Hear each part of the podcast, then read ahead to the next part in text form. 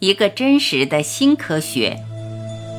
大家好，欢迎收听由张晚琪爱之声 FM 出品的《杨定一博士全部生命系列之头脑的东西》，作者杨定一博士，编者陈梦怡，播音张晚琪。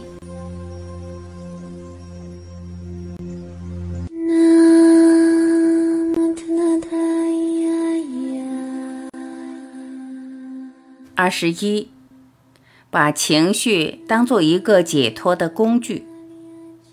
前面提过，只要是用五官可以组合出来的现实，这个世界的一切最多只是头脑的产物。我过去用念想来表达，现在仔细想，我们自然会明白这是再清楚不过的事实。然而，比较难体会的是。连我们心中所体验的一切，包括我们的情绪，一样的，都还只是念想。情绪本来是身体运作最好的连接工具，我指的是作为头脑、神经和身体每一个细胞之间的连接。透过情绪，能快速转达头脑的指令，让这些讯号几乎同时扩散到身体的每一个角落。各种情绪，无论恐惧、悲伤、绝望、沮丧、愤怒，乃至于兴奋、满足、快乐，本来是为了对眼前的体验做一个快速的评估，让我们的身体可以随之迅速的反应，而争取到最好的生存机会。没想到，经过了千万年的演变，情绪的运作本身活了起来，好像成为了一个体。我过去称为情绪体，这样的体大多是由不好的情绪所组成，而让我们每一个人随时都在萎缩的状态。也因为如此，我们不知不觉自然追求认为是正向或好的情绪。比如说，我们每个人都希望透过饮食的触碰得到满足，也希望透过亲密关系得到一种圆满。就好像我们平常都在萎缩的状态，自然会想透过正向的情绪来得到一种平衡。不知不觉间，追求快乐、满足、安全、舒适，也就变成我们人生的目标。仔细观察，在修行，我们也一样的，会自然想追求正向的状态，会强调欢喜、宁静、爱。满足，或是哪个部位发麻、发热、气脉打通，感觉到心打开，和宇宙融为一体，无边无际、自由自在的感觉，也会强调开悟、解脱的重要。然而，这些转变都离不开头脑，再加上情绪扩大的作用。你我都一样的，随时忘记这些情绪的状态和转变。最多还是在反映念头的状态或念头的变化。稍稍进一步分析这些情绪的转变，就会发现，最多只是感官的资料和数据会升起，也会消失，都是无常，是靠不住的。最可惜的是，任何人只要体验过，都自然会想再重复这些经验。还把它当作修行进步的指标，甚至当作这一生最大的追求。除了追求正向的情绪转变，我们人类其实还有更复杂的运作。常见的一个例子是透过失望造出情绪上的萎缩。比如说，一个人好不容易见到一位上师，没想到上师没有对他谈法。还很随意和身边的人闲聊，讲话像小孩一样口无遮拦，甚至一点都不庄严，达不到他心中对上师的期待。他不光会失望，还从失望转出一连串负面的情绪。也许接下来很讨厌这位上师，或者反过来开始自责、懊恼，觉得是自己不够成熟，才会产生这些批评的想法。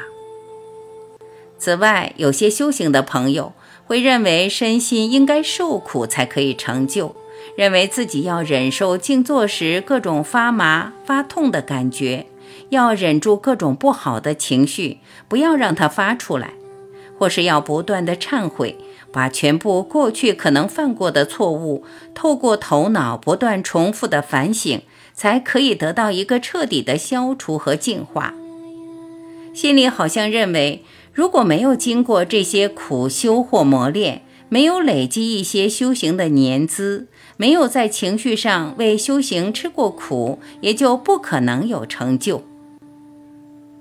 仔细观察这些认定，其实还是头脑的产物，离不开我的运作。然而，你我也是一样的，即使读到这里，也明白这个道理。但是面对情绪的变化，它还是有压倒性的吸引力，让我们很难过得了这一关。一遇到状况，我们往往会忘记，其实并没有一个真正具体的实体叫做情绪，而情绪本身一样是头脑的产物。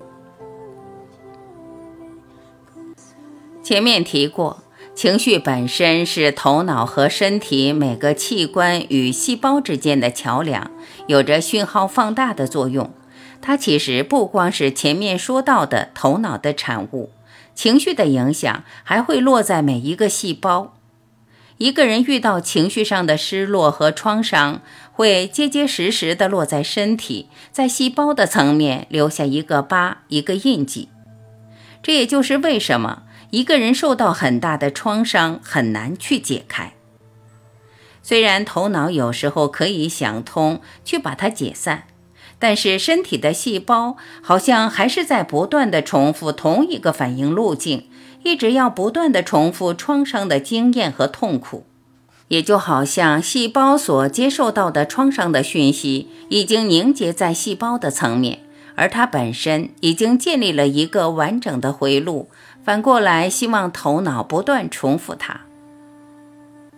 我们从心理学的角度也都知道，情绪带来的失落和创伤是相当难化解的，不光影响这一生，还可能带到下一生。就像能量已经冻结在细胞的层面，特别难打开。但是无论如何，情绪还是头脑的产物，还是从头脑延伸出来的。到最后，我们倒不是从细胞的层面去解答，也不是不断重复过去创伤的经验可以解开。反过来是到源头，透过念头，一个人不断的沉浮，不断的参，不断去体会到情绪创伤的来源是念头，而念头本身是空的。只有这个方法，一路探到最上游的源头。参到最后，发现连这个源头都不存在，一个人才自然可以让任何情绪来，而接着放他走，不去干涉他，不去干涉眼前的念头、身体任何部位的萎缩，一个人其实也就自然懂得放过这个世界，陆陆续续把过去的结。自然一层一层打开，而可以彻底从情绪的创伤走出来。随时可以观察到自己的情绪，而接下来又可以随时放过它，不去干涉它，彻底的体会每一个情绪和念头都是一样的，都是虚构的，倒没有必要去追究、分析或解释任何眼前所带来的萎缩。除了观察、接受、随时放过，我们也可以不断的参。为谁有这些情绪，有这种萎缩，有种种的感触？透过参，我们自然可以发现，其实可以感受到情绪的这个体是不存在的。这样的 stana 或练习功课，是我们一天随时随地可以做的。甚至在睡觉时也可以做，是最好的 stana。我会提到睡觉，是因为一个人如果创伤很重，通常会有噩梦。假如我们刚睡醒时，可以观察到这个噩梦所带来的情绪的萎缩，接下来一样可以接受、放过它，或是一样的去参，也就那么简单。从任何创伤。我们都可以彻底转出来。我才会说，全部生命系列所带出来的方法，不管是沉浮、参，或是相关的练习，其实是最好的心理疗愈。不光如此，我会不断把全部生命系列当做一个反复的工程来提醒，也就是在表达。从我个人的角度，我倒不认为一个人从早到晚专修。透过各式各样的静坐方法，可以找回他自己。既然念头和情绪两个本身都不存在，都是虚构的，我们透过念头去专注在一个点，集中注意力，最多只是再加上一个层面的束缚。只要我们没有集中注意力，杂念一样随时冒出来，而情绪也没有停止过萎缩。反过来，一个人假如让情绪和念头本来就有，随时就有，不去抵抗他们，而甚至可以当做一个最宝贵的意识转变的工具或门户，也就这样子，轻轻松松的一整天下来，就连睡觉也随时在修行。我们夜里一醒过来，看到情绪，看着它，接受它。清楚知道跟真正的自己一点关系都没有，就是不接受它，不放过它，它还是虚的；放过它也是虚的，不放过它也是虚的。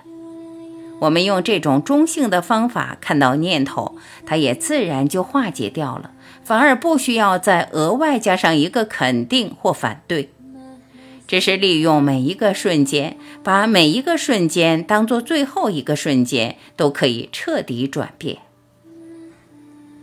我提到念头和情绪是虚的，还不光是指坏的念头、坏的情绪，而是任何念头、任何情绪，不分好坏，我们都要透过每一个瞬间把它看穿。透过前面所谈的练习，面对每一个念头、每一个情绪，我们自然会发现，好坏还是人主观的判断，好坏其实都不存在。有了好的念头和情绪，接下来可能就变成坏的，而坏的又转成好的，也只是不断重复这样的起伏，没有一个终点。不知不觉，我们也就这样陷入人生。我们彻底知道，一件好事也许带来快乐和兴奋。严格讲，也没有好到哪里。坏的事可能带给我们愤怒、失望，也没有坏到哪里。两个都一样，在头脑的层面，我们也自然发现自己的念头和情绪起伏越来越少，也才会宁静下来。不知不觉，我们自然会发现。一个念头或情绪还没有来，我们也就好像已经活过它了。无论好坏，再也不会有个诱发的作用。我们透过每一个瞬间，自然可以活出来我们的圆满。然而，这种圆满跟任何状况的好或坏都不相关。这种提醒或 stana 是我们每一个人都可以活出来的。